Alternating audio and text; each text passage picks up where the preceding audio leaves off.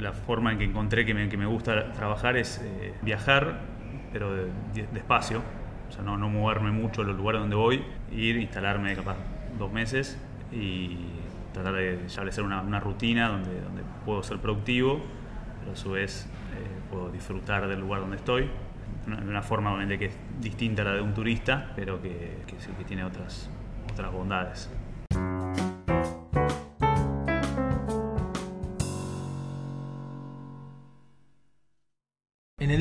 Tenemos el honor de recibir a Gregorio Cabral. Él es ingeniero mecánico recibido de ITBA. Comenzó su carrera en una consultora de ingeniería para ir transformándose poco a poco en ingeniero de software. Hoy en día es consultor independiente, lo cual le permite ser nómada digital. Bienvenido, Grego. Buenas, Agus. Un orgullo estar acá en, en Yendo. Eh, mi primer podcast.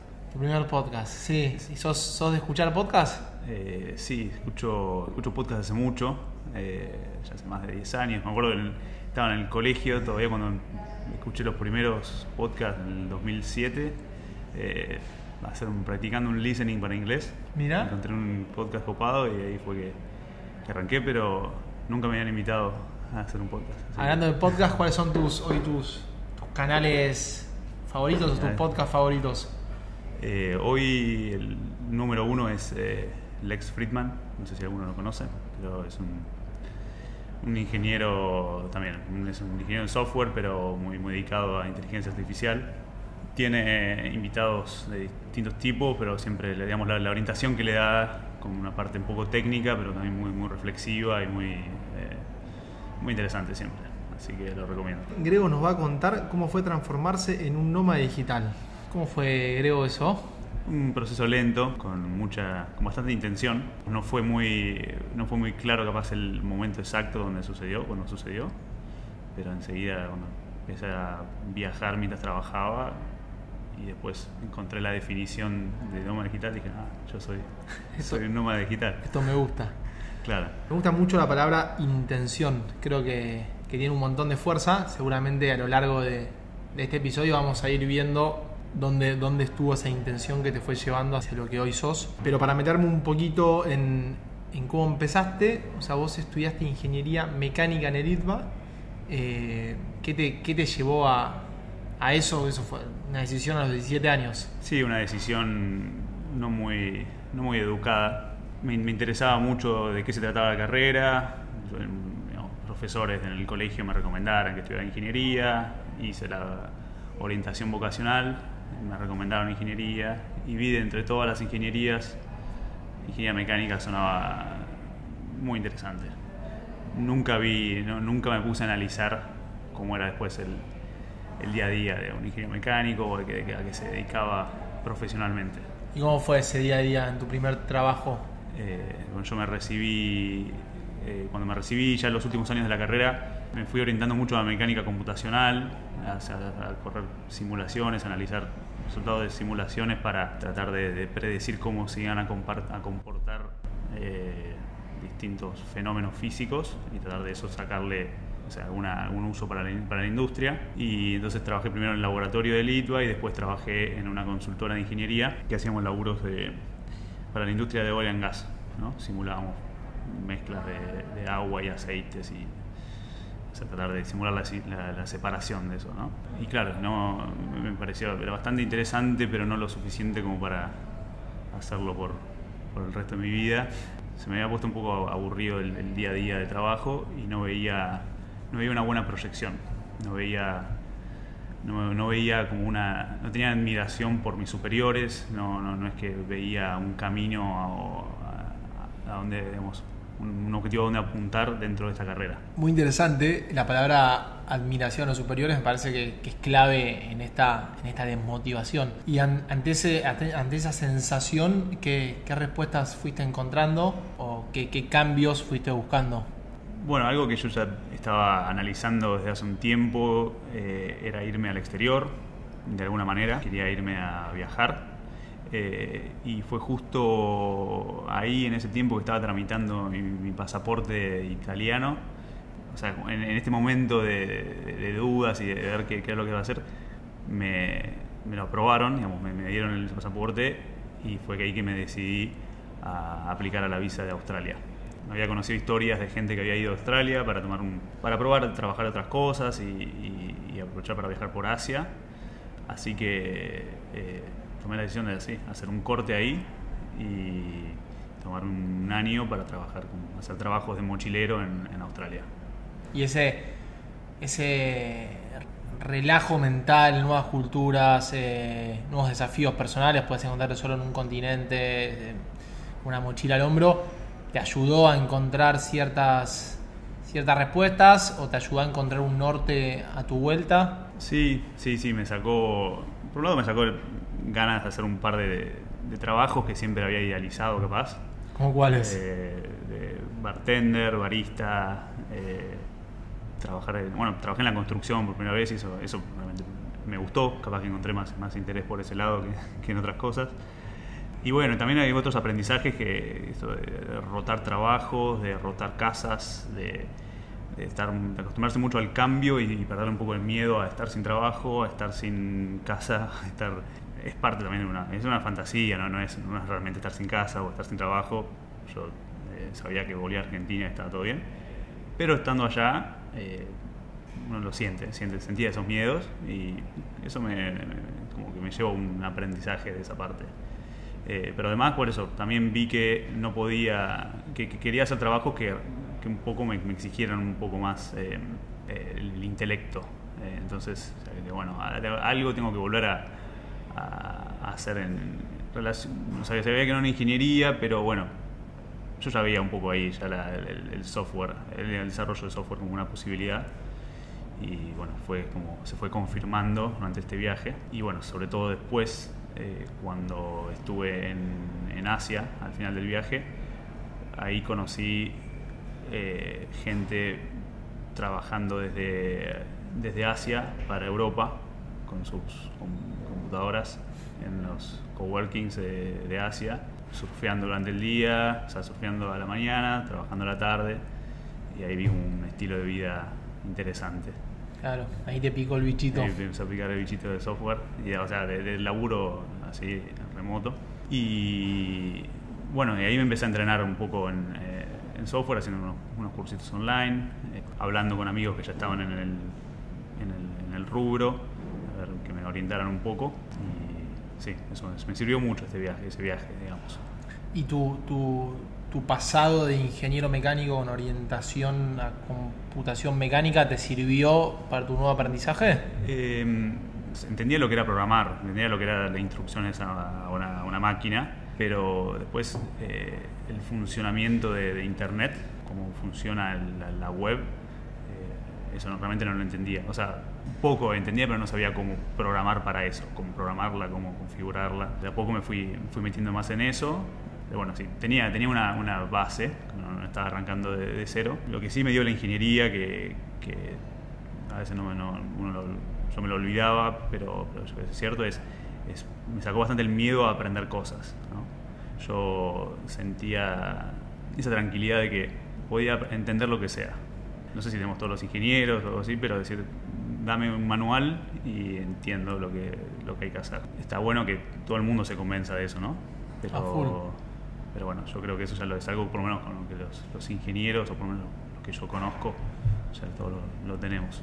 Me parece que está buenísimo eh, y que seguramente eso fue lo que te, te facilitó el empezar a hacer cursos online de desarrollo de software, ¿o no? Sí, realmente en online está todo hay todo un proceso de, búsqueda, de encontrar qué es lo que quieres hacer y de encontrar el, tutorial correcto, que eso también uno lo, va aprendiendo, pero realmente hay, mucho para hacer y, es más, digamos, la fuerza de voluntad de, ir a youtube.com y no ir a netflix.com. Bueno, Grego, y vos volviste, volviste del viaje con cierto conocimiento de, software, volviste a Argentina y hacia dónde fuiste? Estando en, Australia ya lo que se me, se me había empezado a ocurrir, eh, o sea, me, propusieron empezar una, una, empresita, querían que hiciera una app que era para reservar pasajes, para reservar pasajes eh, para viajar en combi. Y entonces medio como que volví con, con, ya con esa idea, ese desafío, dije, bueno, me voy a meter al mundo del software ya con un proyecto, sin darme cuenta que era una gran idea, es una muy buena manera de empezar en software es tener un objetivo, algo, algo que querés lograr y bueno, después dedicarte a, googlear para, lograr hacerlo. Y entonces, eh, sí, hice, como que llegué, me tomé creo que una semana estando acá en Argentina. Estuvo bueno que en Australia había podido ahorrar, me había traído una, cantidad de ahorros que me permitía vivir unos cuantos meses en Argentina. Eh, entonces, bueno, sí, me instalé lo de mis viejos y me puse a, programar ya de entrada eh, un poquito para testear si podía hacer una, app para iPhone y Android para hacer las reservas de, pasajes. Y bueno, y ahí empezamos también a tantear con las empresas y si, era, si era un negocio factible, parecía que era. Así que bueno, trabajé lleno en eso en, por un año más o menos. Eh, empezamos a vender y había empezado a funcionar con dos empresas. Después eh, costó escalarlo más y bueno, a dar cuenta que el negocio no, era, no funcionaba como nosotros esperábamos. Así que ahí hice el, siguiente cambio. ¿Qué te dio más miedo? ¿Dejar la carrera laboral de ingeniería mecánica para zambullirte hacia la de ingeniería en software? ¿O el vértigo de tener tu propio eh, emprendimiento? Tener una, una empresa y que dependa todo realmente de vos y que el crecimiento dependa de vos y el funcionamiento dependa de vos y tener la duda si eso realmente era lo que quería hacer, eh, sí, eso fue me costó más dormir ahí que cuando me estaba yendo de la empresa de, ingeniería. Sí, fue bastante vértigo, y, pero bueno, yo algo que, que me di cuenta bastante temprano que estaba muy bien era el hecho de que yo sabía que estaba, estaba tratando de crear una empresa pero al mismo tiempo estaba aprendiendo a, programar. Estaba aprendiendo a programar web y, hacer apps y, eso es una, habilidad muy, muy valuada en estos, últimos, no sé, 20 años. Así que eh, me salió bien. No sé si, no sé qué tan, eh, no sé qué tan intencional realmente fue eso, pero cuando me di cuenta, sí, realmente fue, fue una muy buena decisión. Noto que ya luego de esa, de esa motivación que, viviste en tu viaje, de ver cierto estilo de vida que te gustaría hacer, que era de estos nómadas digitales, te fuiste preparando, arrancaste con los cursos de desarrollo de software, arrancaste con tu con tu empresa escuela que te permitió emprender, te permitió aprender. Eh, ¿Falta algún paso previo a, la vida que llevas hoy de nómada digital? Eh, sí, sí, hacia el final de, mi, intento de, creación de empresa, eh, empecé a, probarme un poco en la industria, quería ver, digamos, quería validar realmente qué tanto sabía, era un, poco de eso, un poco de, bueno, tener, asegurarme un ingreso eh, más, más estable, y ahí empecé a aplicar algunas empresas de, software y quedé en, en Globant, y fue una muy buena experiencia. Trabajé ahí solamente cinco meses, medio año, pero eh, también bueno, fue un muy buen entrenamiento, toda la parte de, colaborar y poder crear cosas colaborando con, un equipo. Eh, uno después va aprendiendo que una parte de, crear software, o al principio crear software, es hacer que las cosas funcionen y lograr el objetivo, pero después toda otra parte más grande y capaz que igual de importante o más, es lograr que eso que creaste también lo pueda eh, mantener y, escalar o que, puedas hacerlo de tal manera que otra gente puede participar de esa creación y eso es bastante jodido. Esa parte se pone, se pone difícil y es donde realmente se, está el talento eh, se va adquiriendo cuando uno puede crear cosas que otros pueden eh, entender y mejorar trabajar sobre eso. Así que bueno, esa fue mi experiencia en Globan, que además, eh, sin saberlo, fue también mi primera experiencia trabajando remoto, porque eh, yo tenía que ir a la oficina en Globan, pero mi equipo no estaba en esa oficina, estaba en el resto de las oficinas del mundo. Había gente por todo el interior del país, gente en Tucumán, en La Plata, y después teníamos desarrolladores en Montevideo y el equipo, que era donde estaba el cliente, era en Londres. Así que yo, entré a trabajar el primer día y me dijeron, bueno, no están ninguno de tus compañeros acá, eh, lo vas a conocer en la próxima stand-up eh, mañana. Y bueno, fue un muy buen entrenamiento. Eh, de decir, bueno, cómo, colaborar de manera remota. Y obviamente eso me, confirmó que era, que era posible, que ya estaba, yo ya estaba preparado para, para ese estilo de vida que veía en los, de los chicos en, en- en Indonesia trabajando y, eh, a 20 metros de la playa. Así que eh, eso me dio mucha confianza. Culturalmente, ¿cómo te sentiste en esa primera experiencia de, de trabajo remoto? ¿Te, te costó adaptarte? Creo el hecho de que sea remoto era, era un- era una cosa más a acostumbrarse, no, no- no lo vi como un, como un obstáculo. Eh, lo que sí, igual estuvo bueno ahí, era que yo estaba en las oficinas de Globant, entonces había gente alrededor que estaba también trabajando en cosas parecidas y sé, almorzaba con alguien, jugábamos al ping-pong, hacíamos toda la, toda esa vida de, empresa de software así corporativa, pero, pero bueno, solo que mi equipo no estaba, no estaba físicamente presente. Claro, había como un soporte cultural, social. Exacto. Sí, sí, sí. Eso realmente en Globant te hacían, te- te- te- le daban muchas comodidades, muchos eh, masajes y, y yoga y eh, está- todas esas cosas que, que tenés ahí. Y bueno, y además eh, el, el comedor, cuando le conocía gen- otra gente haciendo cosas parecidas, eso estaba bueno. Luego de Globant, eh, ¿confirmaste que sabías de software o no? Sí, sí, sí, ahí eh, sí conocí, conocí gente que sabía mucho menos que yo y eso entonces eso siempre te, te da una de confianza y bueno, también conocí gente que sabía mucho más que yo y ahí sí em- empecé a ver algo de, de admiración, ¿no? Con esto que me faltaba en, en la otra industria. eh, acá, acá lo veía, capaz que no admiraba tanto el, el- el estilo de vida, pero admiraba más capaz el,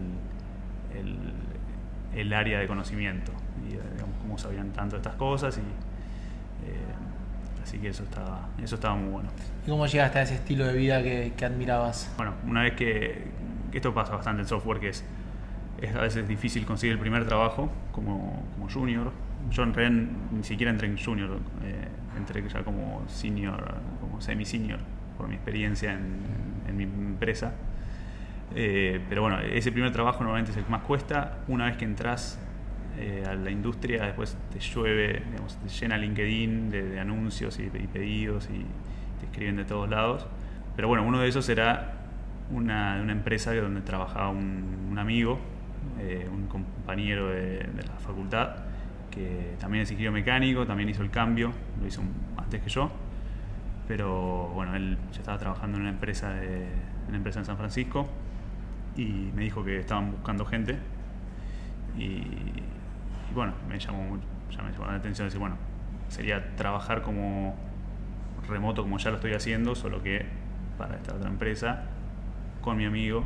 Así que sí, apliqué. Digamos, él me, me- me ayudó con el, por el proceso de admisión, tuve algunas entrevistas con, con los jefes de la empresa y sí, entré a trabajar como, digamos, como un contratista externo, pero colaborando mucho con, la- con esta empresa. Bueno, ahora sí, full nómada digital, ¿no? Sí, sí, sí, sí. No directamente con, con esta empresa, ya hace un tiempo que ya no laburo con ellos, pero sí, estoy haciendo más independiente, haciendo cosas muy parecidas a lo que hacía con ellos. ¿Y cómo es el, tu estilo de vida actual? O sea, ya no tenés el soporte de, de ir a Globan, no tenés el soporte de almorzar con alguien. Eh, ¿cómo, ¿Cómo te sentís quizás en, en lo cultural y en lo personal barra social con este estilo de vida y los trabajos que haces hoy? Trabajando así por mi cuenta eh, se, pierde, se pierde mucho la, parte social, eh, así que busco compensarla desde, otros lados, eh, viajando, viajando y participando, incluyéndome en distintas comunidades en lugares donde voy, quedándome en, hostels o en lugares así donde uno está interactuando permanentemente con, con gente nueva, eso me gusta mucho. Y después eh, viniendo a lugares como, como Huerta, eh, es acá donde encuentro a alguien con quien, con quien almorzar y con quien discutir nuevas ideas, proyectos. eh, y sí, eso es muy, muy importante, realmente lo veo muy, muy importante. Así que ahora sí, la forma en que encontré que me, que me gusta trabajar es viajar, pero de- de- despacio, o sea, no, no moverme mucho los lugares donde voy ir, instalarme capaz dos meses, por lo menos, y tratar de establecer una, rutina donde, donde puedo ser productivo, pero a su vez eh, puedo disfrutar del lugar donde estoy, eh, de una forma obviamente que es distinta a la de un turista, pero que, que, que tiene otras, otras bondades. La verdad que da ganas, da ganas de acompañarte en algún viaje. Eh, y yendo a lo, a lo laboral, eh, ¿no tenés tu equipo de laburo cerca? ¿No tenés compañeros? Eh, ¿Venís a Huerto hoy en día o cuando viajás vas a otros coworks, hostels? ¿Cómo, cómo mantenés una rutina de, de laburo productiva? Sí, tengo un par de, un par de herramientas, técnicas que vengo probando hace bastante. Probé muchas, en un momento me volví bastante, me había obsesionado un poco con, la, con, la, con el tema de productividad, ahora me doy cuenta que, que también eso es un- algo improductivo, ¿no? Eh, pero bueno, o sea, hoy en día lo que hago es, eh, o sea, fundamentalmente me tomo el tiempo que estoy trabajando, eh, bien, soy bastante estricto con eso, divido, divido el día medio en, en bloques, o digamos, la, la jornada laboral la, la divido en bloques, así de, de- de 25 minutos, y los voy, y los agrupo, trato de hacer bloques grandes de una hora y media, pero eh, como, como mínima división de esa hora y media son 25 minutos en los que pongo el teléfono en, eh, modo avión y no, no interrumpo mi laburo y después voy cada, cada 25 minutos chequeo por si hay algo urgente, pero si no sigo trabajando y así hasta que cum- cumplo todos los bloques objetivos del día. Eso es digamos, digo, mi principal herramienta O sea, laboral. la, la Pomodoro. Es una técnica Pomodoro adaptada, digamos. Ah, la Eh, Pomodoro sí. grego. La Pomodoro griego, pero sí, es esa, es esa idea de, eh, de- de poner estos bloques en los que uno no debería distraerse y entrar en, en modo deep work, que bueno, fue una de las cosas que, que realmente vi que más impactó mi, mi productividad. Y después eh, hay otras cosas que, bueno, bueno uno para, para estar también sentirse bien con uno mismo y estar cómodo eh, también una, mínima cantidad de actividad física por día, que eso es, yo lo, lo mido con el, con el, con el reloj, es el poder, consumo energético mínimo siempre, que normalmente lo cumplo eh, caminando, me gusta mucho salir a caminar, eh, escuchar, escuchar podcast, escuchar yendo, escuchar estas. y después, eh, bueno, también de levantarme temprano, empezar con un par de horas laborales intensas a la mañana, eso me sirve bastante. Pero bueno, no, no, no, esa obsesión que tenía antes con, con las otras técnicas, que no sé si les, si les interesa. Me encantaría, o sea, cuáles, quizás estaría bueno entender cuáles no te funcionaron o cuáles hiciste y fuiste dejando. Claro, yo pasé por, la, por el club de las 5 a.m., no sé si escucharon alguna vez. ¿Cómo es? levantarse a las 5 de la mañana y empezar a trabajar, o sea, ganarle un par de horas al día y, y está bueno. Eh, es más, mi, mi jefe de, ingeniería también era del club de las 4 AM, un fenómeno. Pero, pero después te, te das cuenta, claro, que es muy difícil, está muy buena esa idea porque realmente son horas muy productivas la, la mañana temprano, pero te arruina la vida social, porque la idea es por lo menos dormir 7 horas, yo necesito 7 horas, y no, no, no me voy a acostar a las 10 de la noche. Así que cancelado el, el- el club. ¿De las 5 AM? Y no sé, probé bueno, la, la- la mañana Miracle Morning, la mañana milagrosa, también es otro libro que el tipo explica cosas que estaría bueno empezar a hacer antes del antes de empezar a trabajar, es decir, bueno, un poco de, movi- de ejercicio, un poco de lectura, un poco de, de- de journaling. Y ese es otro también, el 5 Minute Journal, también lo probé, que es responder tres preguntas a la mañana, dos preguntas a la noche, donde te pones a, reflexionar y a, agradecer y a, poner un poco de, de- de- de visión a tu, a tu día. Que son cosas que sigo haciendo, no con esa estructura, ¿no? Todas esas cosas fueron convergiendo a mi, mi rutina actual, que también es parte de, evolución, ¿no? Y va, a seguir cambiando seguro, pero, pero digamos que ahora estoy, estoy, cómodo y soy, soy productivo y, disfruto del, día a día. Gracias, Diego, por co- compartir eso. La verdad que súper rico. Eh, una pregunta que, se me viene a la cabeza es, o sea, vos hoy trabajás solo, eh, ¿cómo haces para, para ser responsable, para alcanzar, alcanzar tus metas y, tus objetivos? O sea, me, me imagino que quizás muchos de nosotros, eh, ir a trabajar a, no sé, Australia o, perdón, a Costa Rica, no sé, me tira más ir a la playa que quedarme en el hostel laburando.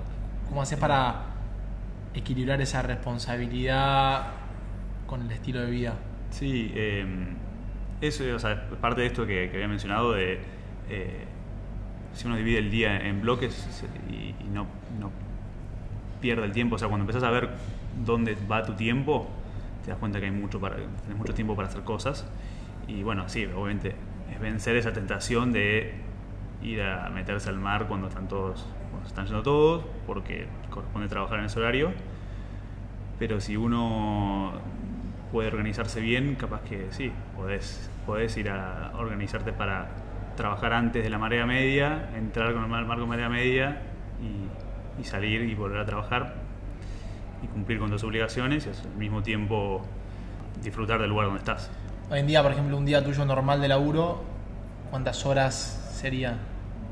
Y ahora yo, estoy haciendo seis y media, siete horas más o menos de trabajo eh, y realmente puedo hacer bastante en esas horas a veces estoy viajando y, bajo un poco, bajo a 5 horas, pero eh, compenso después cuando estoy de vuelta.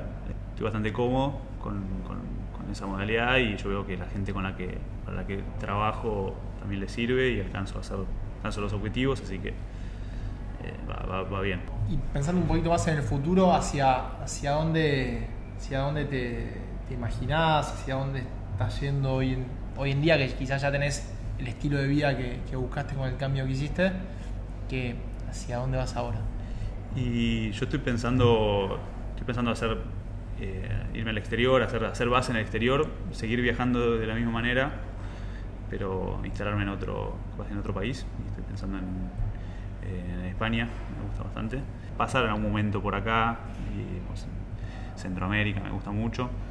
Y pero es, es eso mi, plan, mantener un poco el estilo de vida, buscar otros clientes eh, de afuera, pero trabajar de esta manera y, empezar a enseñar también. Es algo que, tengo ahí pendiente, que lo voy a, ya lo voy a, agarrar, me, gusta. Buena onda, ¿tuviste alguna experiencia enseñando o no? Sí, sí, enseñé, enseñé en un, en un bootcamp un tiempo. Di un par de clases y me sentí cómodo, me gustó y también es una buena, forma de, interactuar con, gente que es algo que no, que no hago mucho capaz que en el día a día. Eh, pero me gusta, me gusta las clases presenciales, entonces esperar un poco. Todavía no están, las condiciones del, mundo no están, no están dadas. Voy a pasar a quizás dos preguntas que suelen estar buenas. Eh, aprendizajes y consejos, o sea, ¿qué, qué aprendizajes eh, te quedan de este recorrido? Quizás pensando en, el griego de 17 años cuando arrancó ingeniería o en el griego de 23, 24 cuando hizo este, este gran cambio de estilo de vida.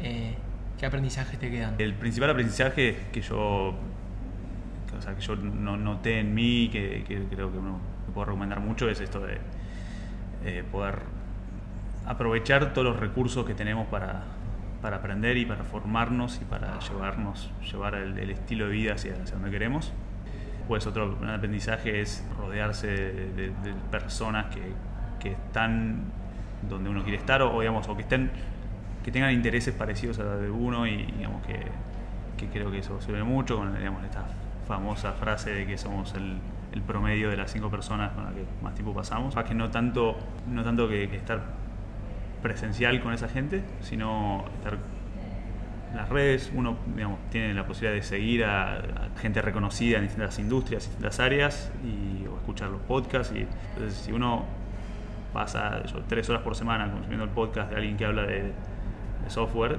es fácil estar más cerca de software o leyendo sus tweets, o haciendo, yo creo que suma mucho.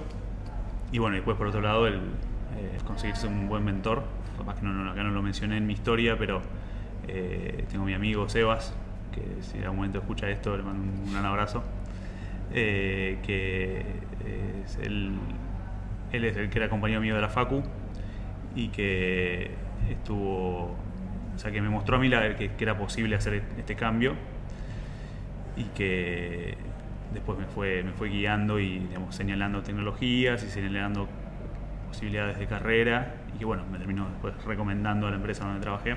Ah, Entonces, eh, sí, yo creo que eso fue muy importante y, siempre tener ahí en alguien con quien que esté un poquito más avanzado en el, área donde uno tiene interés y, poder consultar, porque sí, eh, hay, como dije, hay, mu- hay muchos recursos eh, disponibles, pero bueno, adaptar esos recursos a uno, capaz que está bueno, está bueno que alguien que ya sabe el tema le dé una mano a, aprovecharlos al máximo.